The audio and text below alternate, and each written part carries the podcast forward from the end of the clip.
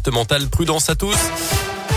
Dans un instant, les amis, j'aurai des places à vous offrir pour aller supporter la JL contre Gravelines Dunkerque, un jeu qui joue samedi en championnat élite. Donc, quatre invitations pour emmener qui vous voulez. Et puis d'abord, on accueille Colin Code pour le journal Le Scoop Info à 7h30. Bonjour Colin. Et à la une de l'actualité, ce matin, cette grosse frayeur pour le pilote d'un petit avion de tourisme. Hier à la mi-journée à Pérouge, l'appareil a fait une sortie de piste lors de l'atterrissage à l'aérodrome. Le pilote n'a pas pu stopper l'avion à cause probablement d'importantes rafales de vent. Hier dans le secteur, les roues de l'appareil auraient également pu se bloquer, entraînant l'avion dans une sorte d'aquaplaning. Le pilote et sa passagère n'ont pas été blessés. Une enquête de la gendarmerie du transport aérien a été ouverte selon le progrès. Un coach sportif jugé à Bourg-en-Bresse pour avoir envoyé par la poste une cinquantaine d'enveloppes contenant de l'huile ou de la résine de cannabis. Âgé de 41 ans, d'après le progrès, ce ressortissant suisse s'agissait depuis le bureau de poste de Divonne-les-Bains, côté français. Donc, depuis la crise sanitaire, il s'était associé à un webmaster douteux qu'il désigne comme responsable de son Il écope finalement de six mois de prison avec sursis.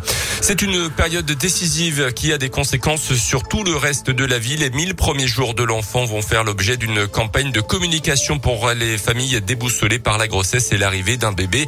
Ce sont les suites du rapport remis en septembre 2020 par la commission présidée par le neuropsychiatre Boris Cyrulnik et qui a mis en lumière notamment l'importance de cette période qui va de la conception aux deux ans du nourrisson.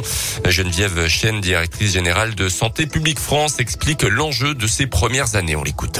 C'est au cours de cette période que sont posées les bases de la santé, du bien-être, de l'apprentissage pour toute la vie et aussi pour les générations suivantes. Et donc, un environnement favorable à la santé pendant les 1000 premiers jours, c'est une meilleure santé mentale pour la vie entière, moins de risques d'addiction, de violences subies ou commises, moins d'obésité ou de risques cardiovasculaires et bien entendu plus de bénéfices pour tout ce que l'on peut attendre d'un bon départ dans la vie.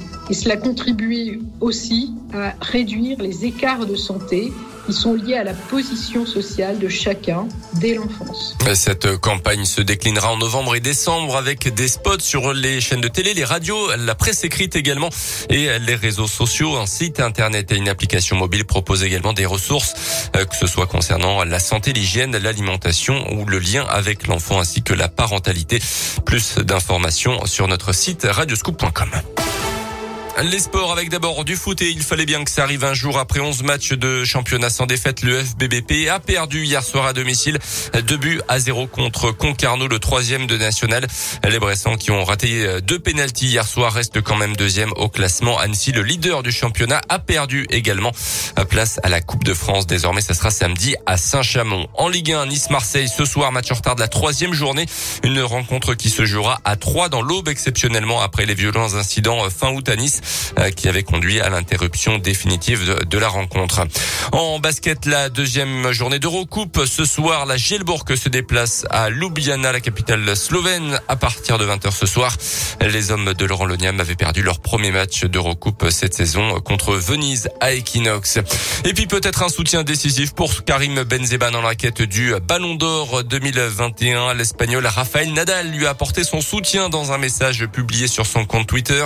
Le tennis espagnol au 20 titres du Grand Chelem a dit son admiration pour le buteur français du Real Madrid. L'attaquant figure en effet parmi les favoris pour succéder cette année à l'Argentin Lionel Messi. Le Ballon d'Or sera attribué le 29 novembre. Merci beaucoup Colin Cote. Prochain scoop